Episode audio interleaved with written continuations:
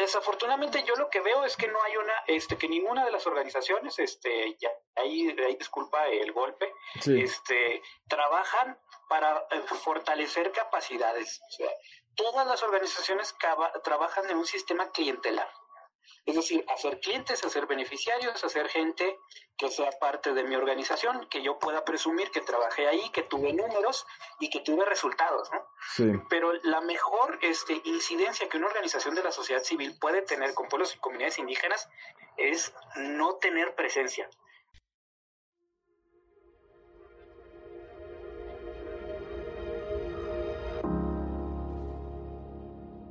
Cuira, nosotros somos Pies de la Tierra, una asociación civil sin fines de lucro que trabaja junto con comunidades de la Sierra Tarahumara en Chihuahua, México, para mejorar las condiciones de vida en sus territorios y de sus bienes naturales y de esta manera contribuir a tener un planeta con riqueza en biodiversidad y culturas, ya que creemos que entre más bioculturalidad haya, más resilientes seremos como humanidad. En este podcast invitamos a seres humanos que por sus hechos, más que por sus palabras, son los pies de la tierra. Es decir, gracias a ellos y sus aportaciones a la sociedad y al medio ambiente, el mundo sigue de pie y avanzando a un planeta más habitable y justo para las próximas generaciones. Cada 15 días platicaremos con extraordinarias personas para que nos compartan un poco de sus historias de vida, sus motivaciones y esperanzas en el porvenir ¿Estás listo para ser el próximo pie de la Tierra? Bienvenidos, comenzamos.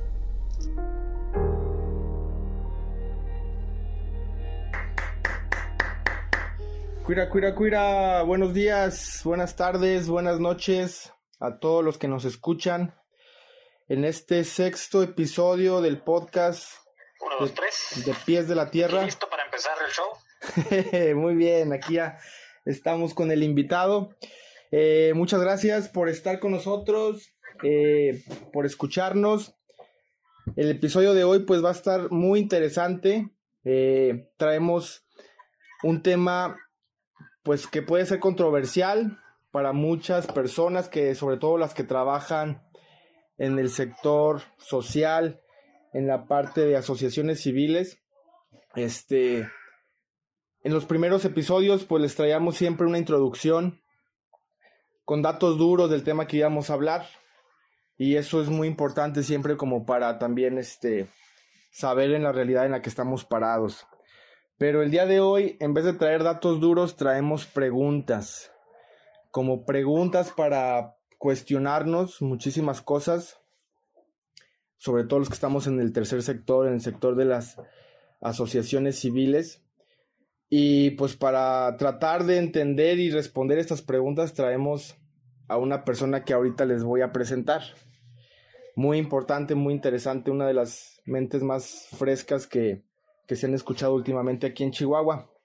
Entonces, pues sin más, empezamos con este episodio muy contentos que pues yo le puse de título como para enmarcarlo un poco el rol de las asociaciones civiles en la Sierra Tarahumara. Entonces, pues muchas veces uno da por hecho que, hay asociaciones y que trabajan en diferentes partes, ¿no? Que trabajan que en favor de los migrantes, en favor de los desposeídos, o en este caso, la mayoría que trabaja en la Sierra Tarahumara, pues para las, las comunidades indígenas. Pero a veces no nos cuestionamos por qué hacemos lo que hacemos como asociaciones. ¿Será porque de plano reemplazamos un hueco que no puede cubrir el gobierno y el Estado? Este, ¿será que es necesario nuestro rol dentro de esas comunidades o dentro de esos territorios? ¿Alguna vez nos hemos preguntado si uno, una persona que no es indígena puede apoyar o colaborar en mejorar la situación de comunidades indígenas? ¿Es, es posible? ¿Se puede? O la solución vendrá de las mismas comunidades? Y para esto también me surgen más preguntas en, esta, en esta labor que ya llevo haciendo por algunos años. Eh, y es preguntarme también, ¿qué es ser indígena? ¿Qué es ser mestizo? Hace poco me llegaron los resultados de una prueba que, me pude hacer eh, circunstancialmente de, de ADN de manera gratuita y me dieron los resultados y salí que el 40% de mi ADN es, europeo del, del, oeste, o sea, quiero entender que es español, y un 18% nahua otomí, y esto coincidió un poco con, con, mi ascendencia de Jalisco. Mis papás son de un pueblo que se llama Tapalpa y Sayula, entonces sí, sí, sí tenía cierta veracidad. Y después salían en menor porcentaje otros, otros porcentajes de ADN como africano y judío y, otros, ¿no? Pero los más importantes eran esos, en 42% español y, y 18% náhuatl otomí. Entonces, ¿qué es ser indígena? ¿Qué es ser mestizo? Este, ¿Es válido ayudar a estas comunidades o colaborar con ellas? Eh, también me, me quedo pensando, ¿existen los indígenas ricos? ¿Puede haber indígenas ricos? No lo sé. Eh, ¿Podemos cuestionar a las comunidades indígenas nosotros como, como sociedad mestiza? ¿Podemos? ¿Debemos? ¿O la solución sería hacer una reserva y que ellos vivan como quieran sin que interfiera el sistema mestizo en ninguno de sus aspectos? ¿Es necesario que haya ONGs que ayuden a las comunidades indígenas? Sí, no, ¿por qué?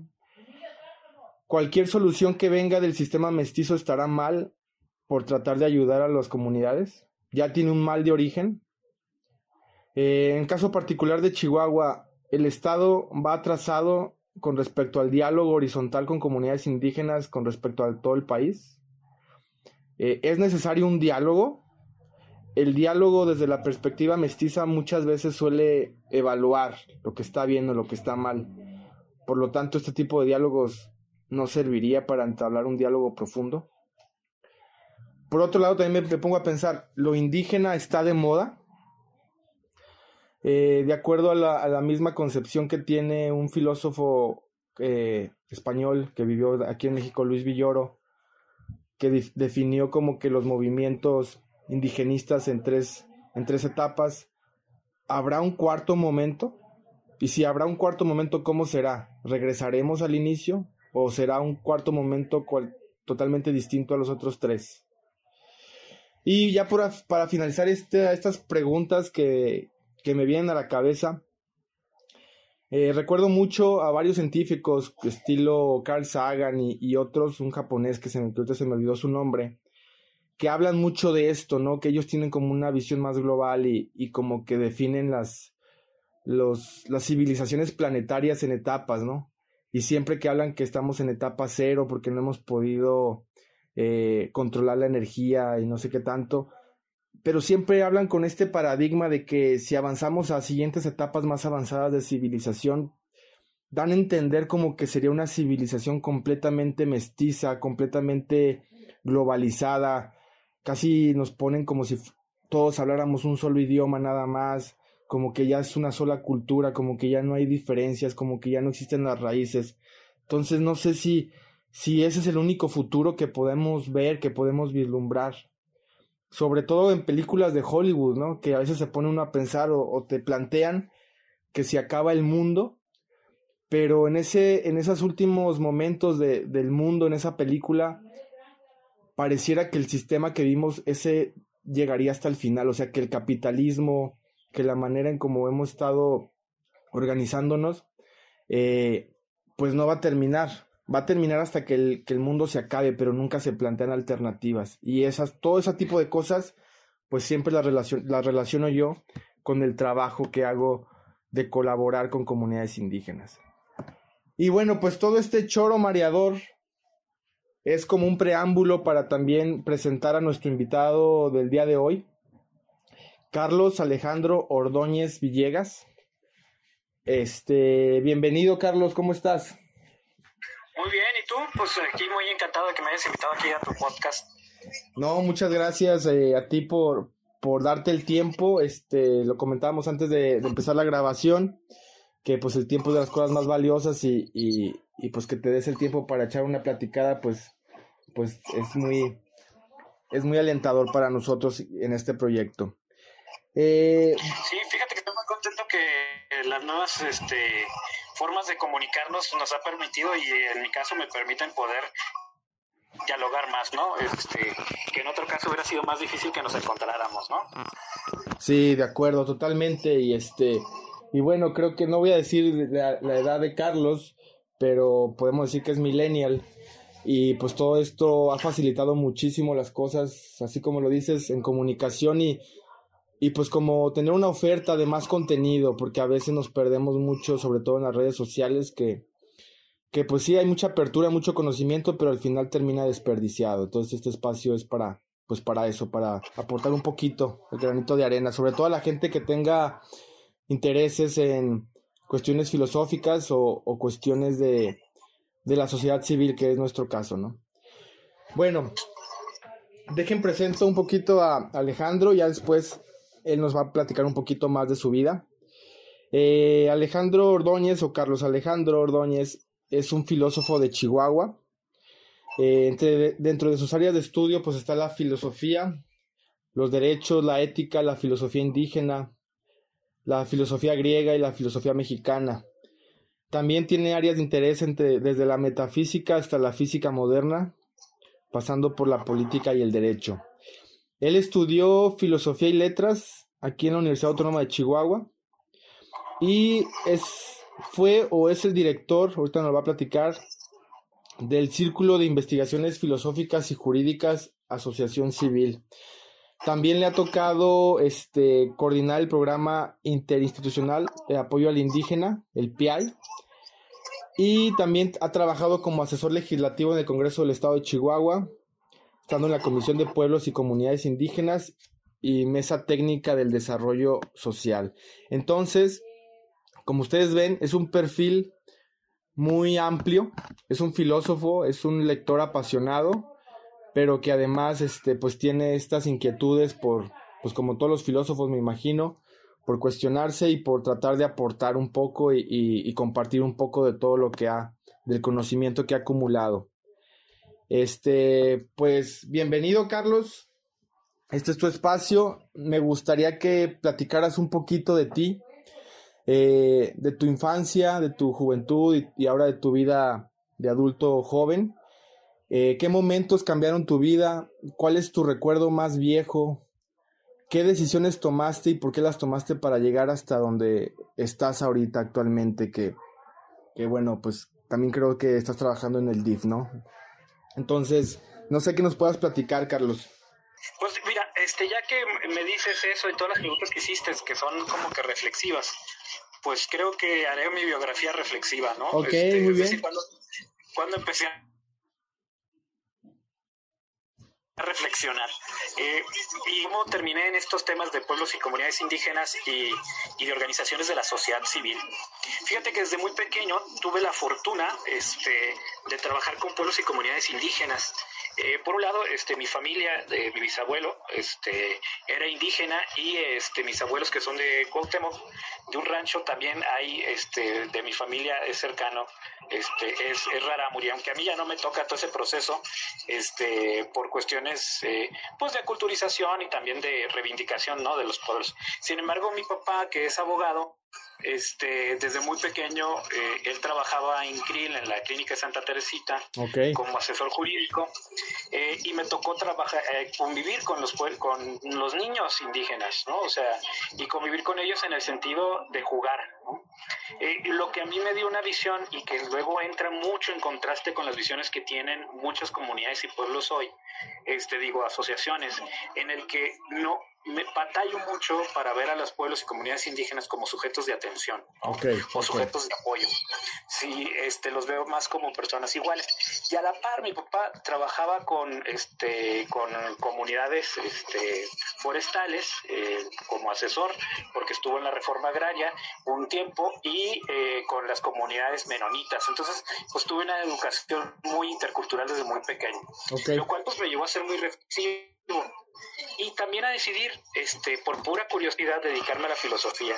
Alguna vez leí la palabra, fíjate, me acuerdo cuando niño, eh, de filosofía y me interesó muchísimo, porque lo único que tenía a la mano de lecturas para niños, mi papá siendo abogado, era una enciclopedia, ¿no? Entonces, al leer la entrada de filosofía me di cuenta que el aprender de forma enciclopédica y aprender todas las cosas que venían en la enciclopedia, pues prácticamente era algo este, que le tocaba la filosofía y pues eso a mí me encantó, ¿no? Entonces me fui dedicando a ello, ¿no? Este, y en cierta manera, pues eso fue lo que me fue orillando poco a poco a, a la filosofía Luego posteriormente tuve la oportunidad de trabajar, eh, estudiar, este, y es una fortuna, este, estudiar en una escuela eh, de corte católico, eh, con mucha comunicación con los jesuitas. Entonces, pues de cierta manera ya conocía yo al padre Verplanke, y bueno, pues el trabajo social y la forma de interpretar la, este, las cuestiones eh, éticas, teológicas y de valores de los jesuitas, pues es totalmente diferente a lo, que la iglesia a veces marca, ¿no? Sí, sí, Muy filosófica, pero también muy de movimiento, ¿no? Es de, no quedarse ahí. Eh, al, grado que hubo un tiempo en que estuve coqueteando con ser sacerdote, ¿no? Pero bueno, este, no, no era mi vocación, este, mi vocación ha sido social, pero no nunca este, teológica, ¿no? Eh, y bueno, pues ahí fue cuando decidí pues dedicarme a estudiar filosofía, este, y me cautivó. Y aunque pareciera extraño, este, eh, a mí lo que me ha cautivado en la filosofía es el trabajo teórico, este, y de investigación, eh, aunque eh, siempre he creído que un filósofo que no se gana la vida viviendo de la filosofía, pues es un filósofo incompleto, ¿no? En, ese sentido, le, he sacado la vuelta a la cátedra, este, doy clases, pero mis clases las doy al estilo socrático, ¿no? Tratar de que, que sea en ambientes abiertos o diferentes, no tanto viviendo de una institución, ¿no? Este, De hecho, estoy planeando mi propia institución para, para, para dar clases en ese sentido, ¿no? Este, Al tipo, este, al tipo eh, platónico, ¿no? Este, que propio Platón tenía su propia academia. Sí. ¿No? Sí. Y bueno, pues ahí fue que entré yo a la Facultad de Filosofía y Letras, este, que es de corte extremadamente, bueno, al menos la, la licenciatura que a mí me tocó, positivista lógica, basada a la razón, a la ciencia, ahorita que mencionabas a Carl Sagan, ¿no? Este, pues es el ideal de, de, la materia este, y de la filosofía que yo estudié, ¿no? Ok. Este, eh, en el que pues hay una sola visión, este, un solo tipo de pensamiento, eh, el, el, único pensamiento correcto es aquel que puede matematizarse, que puede establecerse de forma teórica, este, y que te puede ayudar a, a mantener regularidades. Lo demás, pues es absurdo, ¿no? Este, es algo que no tiene sentido, ¿no? Eso es lo que yo aprendí, este, y me encantó aprenderlo, la verdad es, este, muy valioso ese conocimiento y te permite tener, este, ideas básicas sobre, sobre la realidad y poderte enfrentar a estos problemas problemas con una mayor crítica, ¿no? Porque eh, en lo que he visto de las organizaciones de la sociedad civil este, es que luego somos muy condescendientes con nosotros mismos, ¿no? Okay. Eh, y eso se debe este, porque uno las crea, ¿no? Ya estando yo en la Facultad de Filosofía y Letras, este, me dediqué a las cuestiones prácticas, eh, tuve la oportunidad de entrar a un foro siempre he sido la idea de tomar la, los espacios públicos y no tenerles como ciudadanos ¿no? Este, generalmente, este, o si está involucrado con el partido, pero rara vez va porque es su derecho, ¿no? O sea, no, no nos vemos como personas que tienen derecho a que los partidos políticos hablen con nosotros, ¿no? Ya. Este, como que nos vemos, eh, ay, no solo si soy partidario. Y en ese momento, cuando era estudiante, eh, el Partido de la Revolución Democrática y el Partido del Trabajo iniciaron un proceso de consulta de la ley de juventud Okay. Eh, invitaron a gente de la Facultad de Filosofía y Letras y todo el mundo dijo que no. Y el único raro que dijo que sí fui yo y, me organicé con varios eh, compañeros para que fuéramos. Este, y obviamente que esa ley estaba mal escrita, tenía errores de ortografía, tenía errores de argumentación, algunos jurídicos, este, ya está de presupuesto. Realmente paramos esa ley en ese foro por el por la cantidad de argumentos, ¿no? Y ahí unos compañeros este, que ya eran asesores en el Congreso me invitaron posteriormente a que hiciera mi servicio social. Okay. Ahí en el Congreso del Estado y entré a hacer el servicio social. Mi primer tema ahí en el servicio social y que era el que más me gustaba y porque sonaba mucho era el de transparencia y acceso a la información pública, sobre todo porque uno de los teóricos de transparencia y acceso a la información pública en México es Jesús Rodríguez, que es un doctor en filosofía de la Universidad Autónoma este, Metropolitana y que sus teorías acerca de la transparencia pues eran muy profundas, ¿no? Y que estaban marcando un cambio interesante y muy grande. De hecho, soy un crítico en, en mi gremio, los filósofos luego dicen es que la filosofía no nos hacen caso, el gobierno nos quiere borrar y todo ese tipo de argumentos que hace la academia desde la flojera, la verdad, desde el mm. sentido este, de, la comodidad, porque existen muchísimos filósofos, muchos doctores en filosofía que están incidiendo políticas públicas en, eh, a nivel nacional y a nivel global, ¿no? Entonces, pues entré con el tema de transparencia, pero bueno, el tema de transparencia cuando recién entré, que era la gran reforma social del gobernador Reyes Baeza, que luego presentó la iniciativa a nivel federal y fuimos punta de lanza, pues era el tema que no se le iba a dejar a uno de eh, a uno de servicio social, ¿no? ya sé. Entonces, eh, a los asesores grandes los mandaron a lo de a, lo de transparencia eh, y a los pues a los que para que pasaran el tiempo nos mandaron a otra gran reforma este ambiciosa también de ahí del, del periodo de, de Reyes Baeza. Se aventó tres grandes reformas. La penal el famoso nuevo sistema de justicia penal el sistema penal acusatorio este el de transparencia y acceso a la información y la tercera que era la menos popular que era la de desarrollo social. Entonces mandan al de servicio social pues a la de desarrollo social que tan importante iba a ser. Y ahí me toca este conocer un grupo este de, asesores. Hicimos un equipo este, muy interesante, un abogado, el licenciado Abelardo Venegas, eh, un economista eh, y hoy muy buen amigo mío también, Armando Sepúlveda y un servidor, ¿no? Y ambos viendo la manera de entablar nuevos este, teorías este, de cambio, ¿no? Aquí entro en un gran este, golpe eh, eh, existencial, ¿no? Porque había entrado a, la, Facultad de Filosofía y Letras y aprendido lógica y matemática. Sí. Pero luego mi sentido social, pues tenía que llenarse con algo, ¿no? Y pues venía un poco del, del pensamiento este, católico, doctrina social de la iglesia, este, jesuita, que a veces coqueteaba mucho con el marxismo. Pues eh, hasta la fecha este, soy marxólogo, me encanta el pensamiento de Karl Marx, eh, me da mucha visión, me da mucha pasión, sin embargo, pues no lo tomo ya tan en serio, ¿no? porque si bien su, su teoría es muy importante y cambia la historia, ¿no? Este, a los tiempos actuales ya hay muchas categorías que él utiliza que a veces las tenemos más como, como por calzador que por realmente lo que es, ¿no? Sí. Entonces, eh, empezamos ahí en el estudio, pues me veo obligado para eh, cuestiones de desarrollo social, pues conocer más de economía. Conozco a un economista este, no occidental, que es Amartya Sen, con su teoría del desarrollo y libertad. buenísimo. con estos datos este, y, geniales, ¿no? O sea, es para darse cuenta de cosas muy importantes, ¿no? Que en una democracia no ha habido hambrunas, en otros sistemas de gobierno sí. Entonces, es así como que te cambia la, visión y entra este también a la escena pensadoras, ¿no? Este, Una pensadora como Marta Nussbaum, que también tiene el diseño del enfoque y capacidades. De ahí, de la eh, reforma social integral, pues empiezo a estudiar todos estos temas y bueno, uno de los temas más importantes y que más debate nos llevó es que para que pueda haber desarrollo social tiene que haber el cumplimiento de, de los derechos sociales. Ok. ¿sí? Y hay ciertos principios. Y bueno, en el primer lugar donde se impacta este, en la legislación ya real, este, porque a nivel constitucional lo estuvo en el artículo cuarto, en el artículo 8, 9 y 10 de la Constitución local y después en el segundo constitucional federal de la libre determinación de los pueblos indígenas, el primer documento normativo y legislativo que incluye y reconoce la libre determinación es este, la Ley General de Desarrollo Social y posteriormente la local.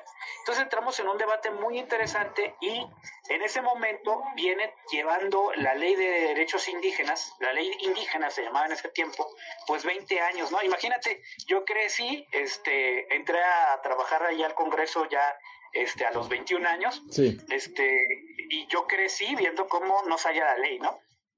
Ya. Entonces, empezamos a trabajar la ley de, desarrollo social y humano, metemos el concepto de, autonomía de los pueblos y comunidades indígenas, que es el más, era el más avanzado este, para su momento, en el 2007, pero algo que tiene esa reforma y que es muy difícil, hoy este, me pongo a pensar que si bien le dimos mucha sistematicidad, a lo mejor no era tan bueno que fuera tan sistemático, eh, todas las leyes están engarzadas a la ley de desarrollo social.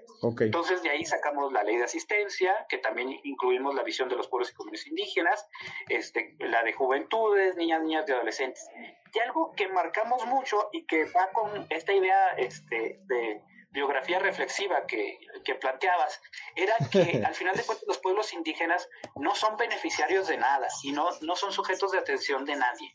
Eh, los pueblos indígenas y las personas indígenas, en todo caso, son personas sujetas de derecho. O sea, tienen ciertos derechos que si no los están ejerciendo, debería darnos vergüenza, ¿no? Este, Uno, a nosotros porque si no lo estamos ejerciendo es que no lo estamos permitiéndolos ejercer.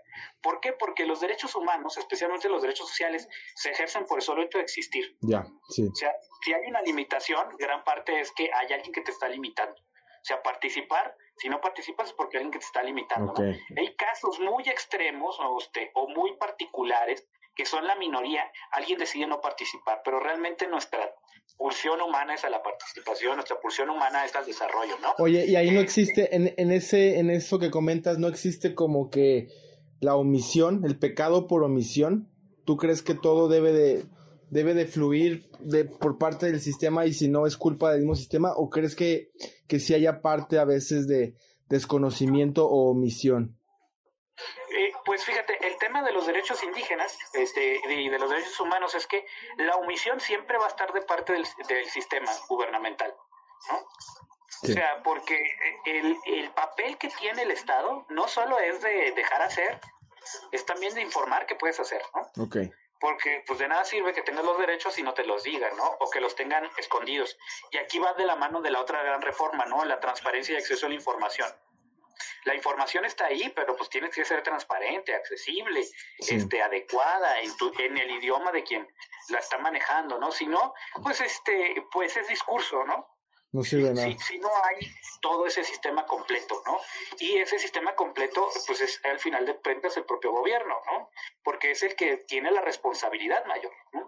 No, no lo tienen las personas, las personas no tienen responsables, no son sujetas de obligaciones. Ah, en el sistema jurídico tradicional es este a cada derecho una obligación, ¿no? Este, en el sistema de derechos humanos, a cada derecho hay una obligación, sí, pero la obligación no es de la persona, la obligación es del Estado. Si yo tengo derecho a educarme, ok, el Estado está obligado a darme los medios para que me pueda educar. Ok, y ahí, por ejemplo, en las partes donde... y darme los medios completos, o sea, y yo poder decidir. Sí. Sí, ahí te, te iba a interrumpir, te decía, este ahí la, cuando, cuando hace falta el cumplimiento de los derechos, se puede hablar de incapacidad del gobierno o de malicia y mala leche. ¿Cómo ves tú eso? O las dos. Pues yo llamo, este, sí puede haber de las dos, pero la mayor parte es incompetencia. Ok, incompetencia. O sea, falta este conocimientos, ¿no? Este, y todo lo queremos resolver este con dinero. ¿no? ¿Sí? O sea, eh, queremos consultar a los pueblos indígenas, necesitamos dinero. O sea, para todo quieren dinero, ¿no? Es un argumento que siempre me han dicho para los procesos de consulta, ¿no? Este, eh, este, no se consulta porque no hay dinero, o no consultamos completamente porque no hay dinero. Y más bien, y ya lo ha dicho la Corte Interamericana de Derechos Humanos, ¿no? O sea, lo que hace falta no es dinero, sino imaginación. Ya. Sí. Ok. Este, y bueno, en ese sentido ahí es cuando termino o cómo termino yo en este, con la ley de derechos de los pueblos y comunidades indígenas. ¿no? Un reto muy enorme, este, porque propuse en su momento que fuera una reforma constitucional y posteriormente la reforma constitucional, la ley de derechos de los pueblos indígenas. Y logramos hacer, este, modestia aparte, hasta ahorita la única este, consulta completa. Y fíjate, es algo que luego me cae, este, o me entristece un poco lo que es la doble moral que luego llegamos a manejar, ¿no? Sí. Este, cuando estamos en el gobierno y cuando dejamos de estar en el gobierno, ¿no? Y yo este, todo este tiempo he sido funcionario público y muy institucional en ese sentido en su momento, yo hasta la fecha, yo soy el primer detractor del proceso de consulta de la reforma constitucional y la ley de derechos de los pueblos y comunidades indígenas, porque en muchas comunidades, por la situación social este, que vivimos y que se vivía, porque no me tocó cualquier momento, sí. me tocó el momento más duro, ¿no? 2009, 2010, 2011, de estar en campo, este, pues no se lograba el proceso de, libertad, ¿no? O sea, mucha, eh, en algunas de las comunidades pues no llegamos a, consultarlos en, un, espacio de libertad, no porque nosotros los coaccionáramos, sino que el, ambiente social en el que estaba no les daba a ellos la libertad y la confianza de, hablar, ¿no? De hablar, exacto. Una comunidad que estaba registrada en la que nadie hablaba este un idioma, este indígena, todos hablaban por por el miedo, ¿no? Este que había. Eh, y bueno, pues todo eso lo documenté, todo eso este, quedó dicho, se le informó al PIAI, este, nunca manejamos ideas de que no, ya juntamos a cinco mil gentes, siempre presentamos las cosas, este, la información como tal. Y en su momento les, ah, eh, este, les decíamos, porque a final de cuentas, filósofo de la ciencia, les, les vaticinaba que todo proceso de consulta no iba a poder, si no pensábamos en un sistema mejor, jamás iba a poder ser mayor al que estábamos haciendo. Okay. O sea, todos los demás este, tipos de consulta que se intentaran hacer iban a terminar con la misma limitación. Y de hecho, cuando se presentaron los resultados que se presentó Coepi de, consulta, este, en esta última consulta que hicieron, de hecho ellos tú, alcanzaron menos gente este, y eh, se acercaron a menos comunidades. O sea, al final de cuentas, incluso con el proceso este, de innovación que ellos manejaban, este, que la innovación la tienen en el tipo de reunión, pero no en el tipo de acercamiento, pues se lograron los mismos números, ¿no? Y eso es algo, este, pues, pues interesante observar, ¿no? De, de, los retos que tenemos para establecer una comunicación, este, con los pueblos y comunidades indígenas. y bueno, pues desde entonces este, a la par, pues yo fundé el Círculo de Investigaciones Filosóficas y Jurídicas, sigo siendo el representante legal. Este, hemos estado algo dormiditos porque tuvimos mucho trabajo, este, pero ya estamos este, despertando de nuevo. Es una asociación eh, civil, ¿verdad? Sí, es una asociación civil dedicada a la investigación científica este, y filosófica, sin fines de lucro y sin, este, y su objetivo es no recibir este, recursos este, gubernamentales. O sea, es totalmente civil. Ya. Órale, qué interesante. Sí. Y... Sí, este, sí, dime. Y de ahí pues, hemos tenido la oportunidad, por ejemplo, dos de los miembros, Chihuahua este, tiene muchos filósofos de, en la facultad, pero solo cuatro personas hemos logrado ir a un Congreso Mundial de Filosofía y codearnos con la crema este, Con la crema y ¿no? Como Habermas y demás. Este, y bueno, dos de los miembros del círculo fueron, este, y un miembro honorario, este, fuimos al Congreso en Atenas, de hecho. Órale. Sí, sí lo vimos que, que tenías también parte de tu currículum de que estabas, que fuiste por allá. No, hombre, qué interesante, Carlos. Qué interesante todo lo que nos platicas. Este, pues antes de, pasar al tema este del, del, indigenismo, sí tengo varias preguntas que hacerte de tu, de tu vida personal. Eh, primero que nada, eh, ¿cómo era la relación en tu familia y, cómo veían en tu familia esto, estos intereses que tenías tanto por la filosofía como por lo, lo social que dices? ¿Cómo, ¿Cómo se manejó? ¿Cómo era el ambiente familiar en, esa época? Bueno, pues mira, hijo de abogados, estás destinado a ser abogado, ¿eh? Ya sé no es que sea opcional, ¿no? Eh, y de hecho mi papá tuvo muchas resistencias y mi familia a ser filósofo. Hasta la fecha saben que me va bien y todo, pero no saben cómo le hago, ¿no? Este, y muchos piensan este, que a lo que me dedico este, es algo jurídico y no tiene nada que ver con, con filosofía. Este, y todo lo contrario, de hecho es más fácil que un filósofo se adapte este, y tenga las y tenemos más herramientas para todo este proceso legislativo, normativo y, teórico que un abogado, ¿no? O sea, de hecho los abogados llegan a aprender las herramientas, y las herramientas son filosofía del derecho, lógica, este, filosofía de la ciencia, filosofía de las ciencias sociales, este, hermenéutica, este, de hecho, yo llevo una materia que me dio el maestro Heriberto Ramírez, este, con el nombre exacto de multiculturalismo, tolerancia y multiculturalismo. Eh, en su momento era la, la LOIN, ¿no? Este, el, el, término, y a quien estudié fue a Villor, o sea, y Villor es uno de los grandes, Villor y Stratenhagen eran uno de los grandes sobre este, las teorías, uno, por un lado indigenistas, pero por otro lado sobre la autonomía y, y el, el, derecho de los pueblos y comunidades indígenas. Ya. Órale. Este, otra pregunta que tenía por ahí, bueno, pues relacionado con lo que estás diciendo, o sea, a lo mejor mucha gente que nos escuche tampoco no, le cae mucho el 20, ya que siempre te imaginas un filósofo y pues es como que leyendo o pensando, pero como a la hora de, de, pues como en tu caso particular, que no creo que haya muchos, o bueno, ahorita me lo vas a decir, ¿cómo, cómo ha sido la parte de aterrizar, de aterrizar las ideas? en un aparato burocrático? Pues fíjate que es una mala costumbre. Este, la filosofía tiene este, de tradición, de estudio, 2.700 años, ¿no? Sí. Y en 2.700 años estos últimos 100 años es el, lo que le llamaría yo los 100 años de la comodidad y la flojera filosófica. Ok. Porque en estos años es donde los filósofos se han dedicado a dar clases, porque uno, a nivel este, humanidad empezamos a tener preparatorias, se abrieron más espacios, este, se nos democratizó la educación y hay gente que necesita este, educar, ¿no? Pero antes este, sus funciones eran diferentes. Por ejemplo, no tenemos que irnos tan lejos, eh, Jean-Paul y Simón de Beauvoir eh, no viven de dar cátedra, viven de sus textos, de, su literatura, este, Albert Camus de la misma manera. Eh, luego nos podemos topar otros este, intelectuales de, la época, este, Marx es periodista, o sea, eh, la función de, de, dar clase no es siempre la primera función, ¿no? Es es, otra.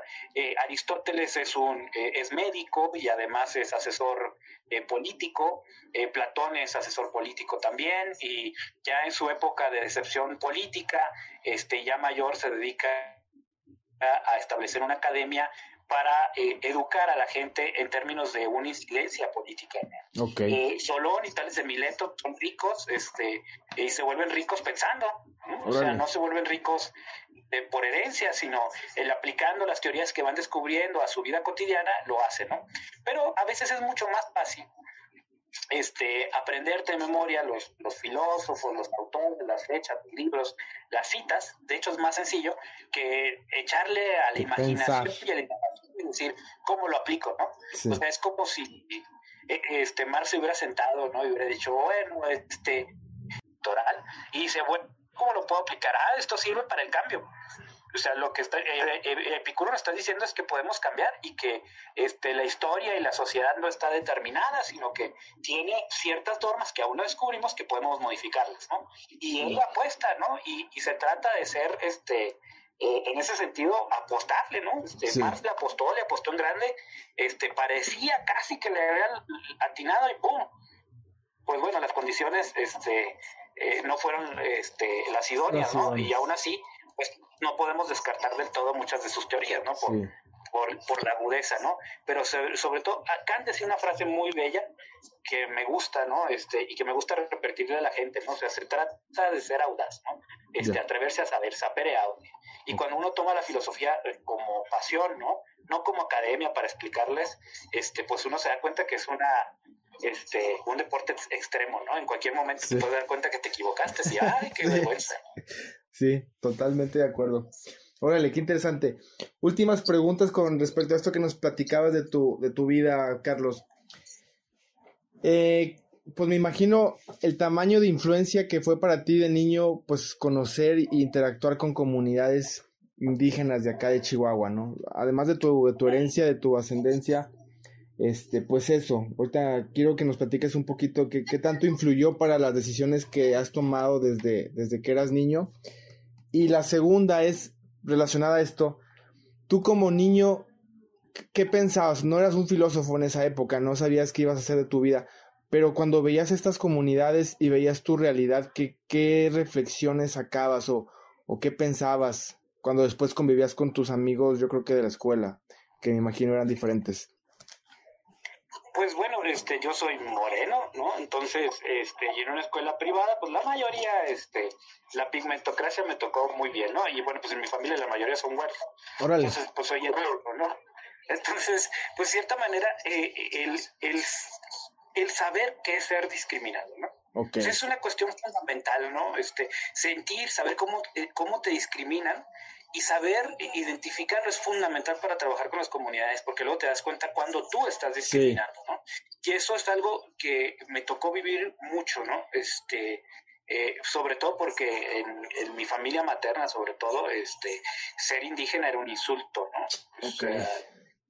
el nombre del bisabuelo se perdió en la historia, ¿no? Órale, no manches este, por, por la vergüenza, ¿no? Y, pues, ¿qué tiene eso de malo, no? O sea, eh, y, y luego, este, el dar cuenta, este, pues no, era muy reflexivo, no sabía que era filosófico, ¿no? En ese momento, pero el, el ver las historias, este, la mitología creacional, este, Rarámuri, la propia, y, y, las influencias sobre todo este, artísticas, porque cuando niño, este, ahorita ya lo olvidé por falta de práctica y instrumento, pero tocaba el piano, ¿no? Ok. Y pues bueno, en mi relación con el padre Fred pues cuando niño, el padre Fred tenía ahí un, un, piano, ¿no? Este, años después supe que era el piano de Romain Wheeler. Órale. Este, uno que tenía él para ensayar en lo que se construía su nido del águila, ¿no? Entonces, pues en cierta manera eh, yo hoy lo veo que había un cierto destino a, que a que pudiera trabajar con todo esto y que me hizo ver a las comunidades indígenas como personas, ¿no? Eso es algo que le critico yo mucho a los antropólogos, que le quitan el factor persona, el factor nombre. Sí. O sea, una artesanía es raramuri, ¿no? No es de Juanita, ¿no? Sí. O sea, y fíjate, incluso la, diferencia entre artesanías, ¿no? Porque hay de artesanías, artesanía, artesanía mestiza de Mata Ortiz, sí, sí, sí. tiene sus nombres, ¿no? Y su firma, y no es de la comunidad de Mata Ortiz, sino pues de un personaje que luchó y no sabemos toda su biografía, ¿no? Y de los indígenas y de los rarámuris, nada. Sí, cierto, ¿eh? ¿Quién introdujo esta idea de hacer artesanías? ¿Quién introdujo esta visión este, de escribir, no? Es algo que yo le reprocho mucho, este, aunque éramos muy buenos, bueno, éramos amigos, Enrique Servino y yo, pero algo que le reprocho muchísimo es su libro, este, en el que él se apropia culturalmente de, de, cuentos que no son rarámuris, que tienen un nombre, que tienen un apellido y que tienen un autor, ¿no? Y que los presenta como si fueran este, de la comunidad. Ajá. Sí, sí, como si fueran de la cultura popular. Incluso a nivel este occidental tenemos grandes investigaciones históricas tratando de descubrir quiénes son los autores anónimos, ¿no? O sea, eh, y pero con pueblos indígenas no, ¿no? Ellos no tienen el derecho al nombre, ¿no? No les hemos dado ese derecho. Híjole, sí, cierto, qué interesante. Yo nunca había puesto a pensar en eso, ¿eh? Y este, y fíjate qué curioso, ahorita en todo lo que dijiste, a todas las personas que nombraste, a Romain, al padre Verplanket, a Enrique Servín y a Mata Ortiz. O sea, se ocupa un episodio completo nada más para platicar de, esos cuatro. Desgraciadamente ahorita por el tiempo no podemos este, decir un poquito de qué se trató, pero son personas, personajes, artistas, artesanos, este, filósofos también, Enrique, académico, muy estudiosos de la cultura también, Raramuri que valdría la pena después platicar otra vez en otro episodio con Carlos y, platicar sobre la labor que hicieron todos ellos, para bien y, para mal, ¿no? Que también tiene mucha relación con la cultura de acá de Chihuahua. Órale, pues qué interesante. Este, pues ahora sí, adentrándonos un poquito a las preguntas, a la introducción que hice para este episodio, Carlos. Pues no sé, este, si qué nos quieras platicar con todo esto del indigenismo, de la de la relación que hay con las asociaciones civiles, si está bien, si está mal, si no debemos de cuestionarlas, este, para dónde vamos, un cuarto momento indigenista. No sé si puedas también introducir un poquito el término indigenismo para la gente que nunca lo había escuchado o que lo había escuchado pero no lo entiende como en palabras sencillas. Y pues a dónde vamos con todo esto. Sí, de hecho esto ya no es parte de mi biografía, pero tiene que ver con mi ascendencia. José Torres Ordóñez es de los fundadores del Instituto Nacional Indigenista. Este, él es de ahí, de aquí de, de Cuauhtémoc, y fue una figura del indigenismo. El indigenismo lo podemos traducir en una, este, en una frase muy sencilla. Es el mestizo que siente culpa por la discriminación de los indígenas. Ok, perfecto. ¿Sí? Y que quiere, a como de lugar, este, encontrar su ascendencia indígena. Ya. Ese es el indigenismo. Y entonces eh, llega y actúa este, pensando que él, es, él fue indígena alguna vez ¿no? y por cuestiones de injusticia social tiene más y debe repartir y hacer que los demás tengan más, ¿no? Este, en ese sentido, llevar progreso a las comunidades, ¿no? Pero en una forma muy ingenua, ¿no? Es un, es un progresismo ingenuo en el que, pues yo llevo desarrollo, a las comunidades porque eso es lo que yo sé, ¿no? Y así me lanzo, ¿no? Sin tener un conocimiento pues más a fondo este y más estudioso, más técnico, más científico, ¿no? Sí. Ese vendría siendo así como que el indigenismo, ¿no? Eh, y, que tuvo mucha fama, este, sobre todo en los años este, de los 20 a los 70, eh, más o menos. Ok. Que, ahí fue donde el, gobierno tuvo como un rol muy importante para, para promover esto de, de, las políticas indigenistas, ¿no? Ahora, no sé, tú me lo vas a, decir con mayor precisión, pero ahora lo que pasó después de los setentas para acá, o sobre todo desde de los noventas con el levantamiento zapatista, pues fue que, que, las asociaciones civiles, que la sociedad civil empezó a, a, ocupar ese espacio indigenista, ¿no? Y, y bueno, aquí pues es, es, parte de mis reflexiones que hago trabajando en esta asociación civil. Eh, estaremos haciendo el bien, estaremos haciendo mal. ¿Qué, ¿Qué, has concluido tú con todas estas asociaciones, con todo esto que está pasando en Chihuahua y, en, y a nivel nacional también? Fíjate que lo que pasamos es desde un indigenismo este, de Estado, eh, pensado y evaluado según la comunidad, porque no era el, el, indigenismo de Chihuahua no fue el mismo indigenismo de, de Chiapas, este, de Oaxaca, ¿no? O sea, tenían sus peculiaridades, ¿no? Este, a un indigenismo este, de la sociedad civil, este, militante, eh, y homogenizante. Eso, eso es lo que no me gusta de las organizaciones de la sociedad civil, sobre todo porque aquí en Chihuahua este, no es que esté en contra del movimiento zapatista, pero aquí eh, en Chihuahua el movimiento zapatista, este, además de no tener mucha influencia, eh, más que en las organizaciones civiles, este, la influencia y en la iglesia, la influencia la tuvo este, de forma perniciosa. En 1992 se empieza una reforma de Estado de corte electoral con Francisco Barrio, este, y que eh, en cierta manera eh, enarbolaban algunas figuras de la política en Chihuahua, entre ellos el actual gobernador. Eh, para 1993 sacan una reforma, incluyen en, en, unas consultas varias comunidades indígenas y organizaciones de la sociedad civil, dicen, oigan, pues si esto es una nueva reforma de carácter electoral, pero estamos dejando a los indígenas afuera. Y se incluye un capítulo nuevo en la constitución local, que es el de derechos indígenas, que está desde el 93-94, en el que se da derecho a la autonomía, Derecho y reconocimiento de los sistemas normativos internos con la terminología de la época que era de usos y costumbres, este, y el derecho a sus tierras y territorios de forma inalienable e imprescriptible, ¿no? Ya. O sea, lo cual es un boom que ni a nivel nacional se ha logrado, ¿no? así de grande. Y que ni siquiera el zapatismo lo logró. Se logra, se aprueba, es vigente, Está a punto de salir la ley que lo sistematiza, pero el levantamiento armado obliga a la nación a detener toda negociación porque no, este, el movimiento zapatista no va, a, no va a aceptar otra redacción que no sea la que ellos propongan. Y la única manera para bajar las armas es así. Así que aunque Chihuahua trae su propia dinámica pacífica de diálogo con los pueblos, este, para el derecho a la autonomía se detiene porque hay que desarmar al zapatismo. Entonces, eso atora el proceso este, jurídico aquí de los derechos de los pueblos indígenas este y, lo detiene 20 años, ¿no? Este y este además de detenerlo 20 años eh, empieza a haber una creación de muchas organizaciones de corte este eh, comunista y socialista eh, que coquetean con el zapatismo e intentan meter ese, esa ideología que no es parte de la ideología de las comunidades rarámuris, ¿no? Este, que es la mayoritaria, ¿no? Y que es la que más problemas ocasiona en el sentido de su organización, porque su organización es totalmente diversa a, los pueblos y comunidades indígenas en el país. Ya, de acuerdo, totalmente. Y sí, sí pues platícanos, ¿cómo ves, cómo ves, o sea, el hecho de que se haya crecido este movimiento de asociaciones civiles ¿Qué, qué demuestra? ¿Para dónde vamos? ¿Cómo, cómo ves esta, esa situación?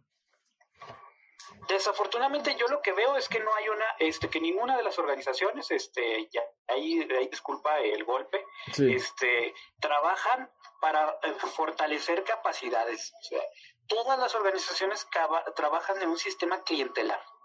Es decir, hacer clientes, hacer beneficiarios, hacer gente que sea parte de mi organización, que yo pueda presumir que trabajé ahí, que tuve números y que tuve resultados, ¿no? Sí. Pero la mejor este, incidencia que una organización de la sociedad civil puede tener con pueblos y comunidades indígenas es no tener presencia. Eh, y aquí te puedo decir, este, el círculo ha trabajado con comunidades indígenas. Este, y nuestro trabajo fue este, el empoderar a un grupo de traductores e intérpretes que querían hacer una asociación civil. Ok. Los empoderamos, les enseñamos cómo se hacía Sí, les dijimos en dos años, olvídense de nosotros, de hecho hasta nos dijeron, pues que les, que les caemos mal, los hicimos enojar, licenciados, ¿por qué? No, porque ellos están acostumbrados a que organización de la sociedad civil que llega a la sierra dura ahí toda su vida, ¿no? Y en la misma comunidad. Y llevan en la misma comunidad trabajando y creen que hacen logros, ¿no? O sea, llevas 20 años trabajando para desarrollar la comunidad así igual que cuando llegaste, ¿no? Entonces eso es así como que para reflexionar. Y pues bueno, este, la organización la dimos, este, la dejamos solita ¿sí? No formamos parte de sus actas constitutivas, cosas que se han hecho otras organizaciones civiles con las actas constitutivas de comunidades indígenas, ¿no? Este, y pues nos fuimos. Y es muy bello porque cuando este eh, supimos de su trabajo nos invitaron a recibir un diploma de participación, este, cuando ya habían organizado un diplomado de traductores e intérpretes que gestionaron solitas, porque la mayoría son mujeres, con el tribunal este judicial.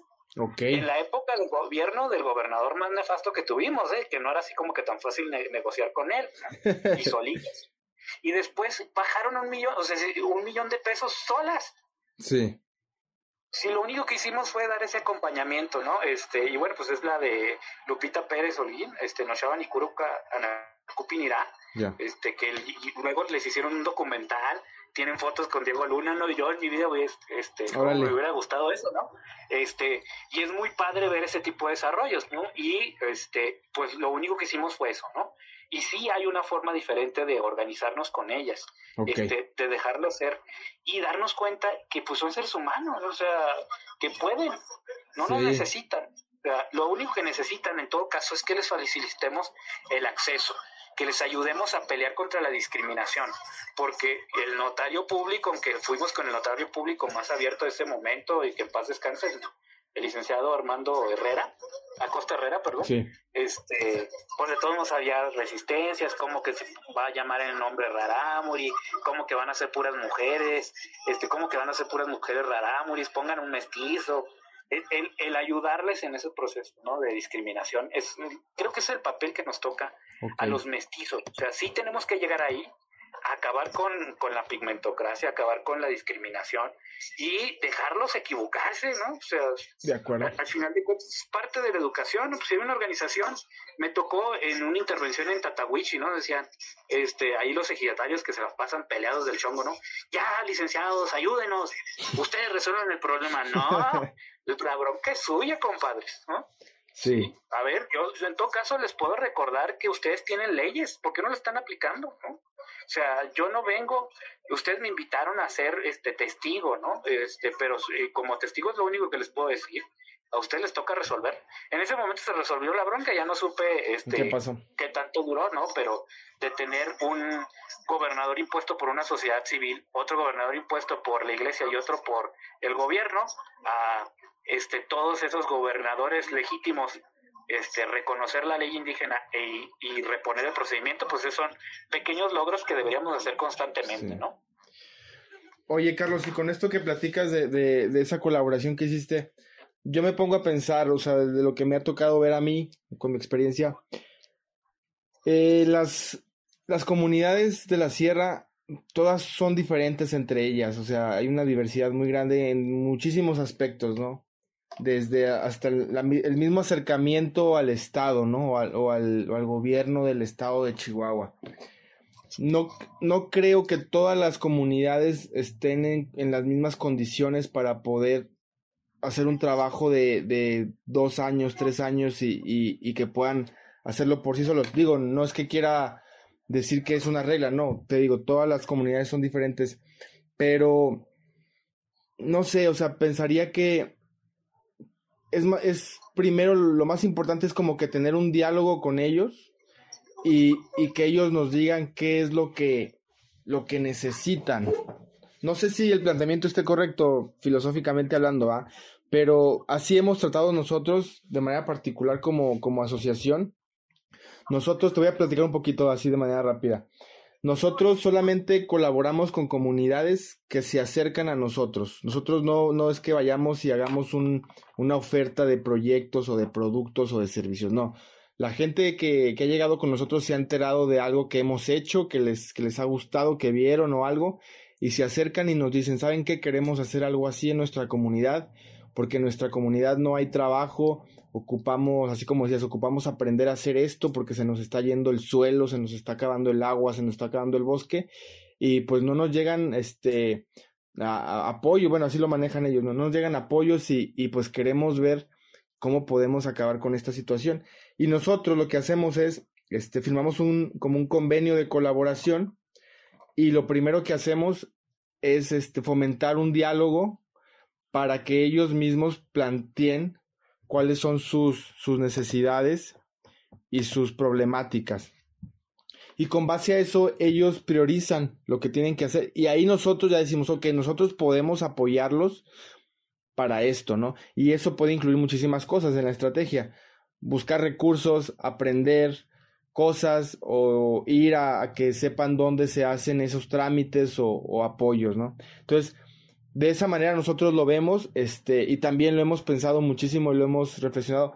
No podemos estar mucho tiempo ahí, en, cada comunidad donde hacemos este tipo de colaboraciones, por lo mismo, porque ellos tienen que hacer, este, aprender a hacerlo por sí solos, ¿no? Pues básicamente es el, enfoque que debería de ser, ¿no? O sea, que es un enfoque de capacidades, en el que, pues, el, uno busca la ayuda, ¿no? Este, y ahí ya estableces el primer nivel de, capacidad, ¿no? Pero generalmente el mecanismo que tenemos es al revés, ¿no? El de yo llego y intervengo. De hecho, hasta le llamamos eso y tenemos metodologías, ¿no? Metodologías de, de intervención. Así es. Y, me da mucho, mucha gracia porque muchas organizaciones este, con este, tendencias políticas muy marcadas, sobre todo de izquierda y que generalmente su tradición es anti imperialista, ¿no? Este, luego manejan mucho el, la metodología de intervención, ¿no? Sí. Este, intervienen, llegan, modifican, cambian el entorno y, lo cambian en base a lo que ellas necesitan o creen este, que las comunidades necesitan, ¿no? O sea, lo que me hace a mí más fácil para trabajar con la comunidad y mantenerme ahí, o lo que me hace, este, lo que yo creo que ellas este, necesitan, ¿no? Eh, y eso es una parte fundamental, o sea, un diálogo solo empieza de quien necesita algo específicamente, una necesidad de comunicación hacia otra persona que puede estar dispuesta a escucharte, ¿no? Sí. Pero nunca puedes empezar un diálogo al revés, ¿no? O sea, los diálogos que empezamos con las comunidades indígenas al revés es yo quiero conocerte, ¿no? Y eso ya no es yo quiero intervenir, ¿no? Sino yo quiero saber de ti, yo quiero saber tu nombre, yo quiero conocerte como persona, y ahí entonces el diálogo ya no es un diálogo con la comunidad. O sea, mis diálogos en, lo personal, mis diálogos con las eh, comunidades indígenas nunca lo he marcado como con las comunidades indígenas, sino con las personas, con Guadalupe, este, con Patricio, eh, con Alejandro, ¿no? Muchos, este, con Cruz, ¿no? Que hoy son mis amigos y que, aunque en su momento eran autoridades indígenas, este, y que a través de ellos hablé con las autoridades, pues ellos eran personas este, con las que establecí un diálogo de conocimiento, ¿no? Ese, eso es algo que nos hace falta mucho entender este, sobre lo que se trata del diálogo. Ahora también, este, esa relación que existe, pues puede ser una relación de poder asimétrico, ¿no? O, o también puede ser una relación de poder de conveniencia por parte de, las mismas comunidades o de las mismas personas dentro de las comunidades. Te voy a decir por qué. Porque también me ha tocado mucho este, ver, no sé, siembras de maíz, de frijol, o por no decir otro, otro tipo de siembras ilegales, que, que, las mismas comunidades o, el, o, el, o la persona, el agricultor, utiliza sistemas de riego por aspersión. Este, pues no, no, no a lo mejor no es la última tecnología que existe en la, agricultura, pero ya es un, un, sistema pues diferente, no es de temporal, ¿no? Que es a lo, a lo que la mayor parte de los agricultores en la sierra se dedican. Y me pongo a pensar, y, de hecho hasta les pregunto, ¿no? ¿Quién les enseñó a hacer esto? Porque no vino una asociación civil, no vino el gobierno, no vino un programa específico a decirles así se pone un aspersor y, así se, se, monta una línea de conducción desde un aguaje. Entonces, ¿a qué voy con todo esto? Que cuando una comunidad o cuando una persona quiere aprender algo o quiere hacer algo, lo hace con o sin ayuda de nadie, ¿no? Y en ese sentido también quisiera concluir que si las comunidades no, no han intentado hacer un cambio es porque realmente no han querido, yo creo, ¿no? Eh, pero bueno, esto, esto también tiene muchas este, interpretaciones, ¿no? También lo podemos ver como, como una persona que es adicta a algo y hasta que no toca fondo cambia, ¿no? Y hay, hay, adictos que nunca tocan fondo y nunca cambian y se salen con la suya hasta el final de sus días. Entonces, todas estas reflexiones me traen con todo esto que, que vamos platicando, Carlos. ¿Tú cómo ves? Sí, pues de hecho, ahí lo acabas de decir, ¿no? O sea, quien te hace estar en, en, la zona de confort y lo que te hace saber eso no es a nivel comunitario. O sea, una comunidad nunca va a estar en una zona de confort. O sea, en la comunidad va a haber siempre gente que hay, así como está, está bien, y hay gente que no, que va a querer cambiar, que quiere algo diferente, ¿no? Este, que, que, tiene aspiraciones y sueños, y sobre eso se trabaja, ¿no? Y tener muy en claro eso, que este, nuestro trabajo no es comunitario este, de tipo nación, ¿no? O sea, sino a lo mejor de, de grupos específicos de personas, ya está ahí, ¿no? Ok. Eh, ya para ir cerrando también la plática, porque ya nos estamos extendiendo, ¿Cómo ves, ¿Cómo ves el movimiento, los momentos indigenistas? ¿Crees que haya un cuarto movimiento, un momento, o, o crees que aquí como estamos vamos a durar mucho tiempo? ¿Cómo ves esta reflexión también que hacía sobre los científicos, que muchas, muchas veces su visión es como de un planeta globalizado, unificado, mestizo, con una sola lengua? ¿Crees que para allá vamos a ir? No, porque al final de cuentas, este, eh, los científicos saben de física, pero no saben de historia, ¿no? O sea, okay. Sí, o sea, la historia, aunque ha habido lenguas francas, ¿no? Este, como el latín, este, las lenguas romances y particulares, este, y las formas y acentos particulares del latín en cada región se, se veían, ¿no? Sí, o sea, puede haber una lengua franca, pero no una univocidad, eso es imposible. Sí. ¿Y hacia dónde ves eh, eh, los momentos indigenistas? ¿Crees que haya un cuarto momento? ¿Crees que en este que estamos ahorita vamos a durar mucho tiempo? ¿Crees que va a haber una crisis o regresaremos al primer momento que vamos a querer separarnos, alejarnos de los indígenas? Pues más bien, este, eh, tiene que ver con mucho con la compasión. O sea, ahorita es muy crítico, ¿no? Porque esa era la intención, ¿no? criticar el movimiento y, salir de la zona de confort, pero al final de cuentas surge de sentimientos nobles como la compasión, ¿no?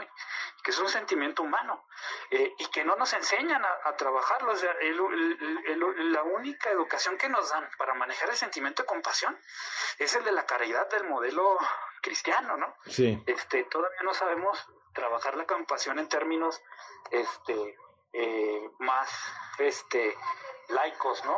La, única propuesta que hay, de hecho, es la de Marta Nussbaum, este, en un libro que se llama Emociones Políticas, ¿no? Donde habla precisamente sobre la compasión. Ok.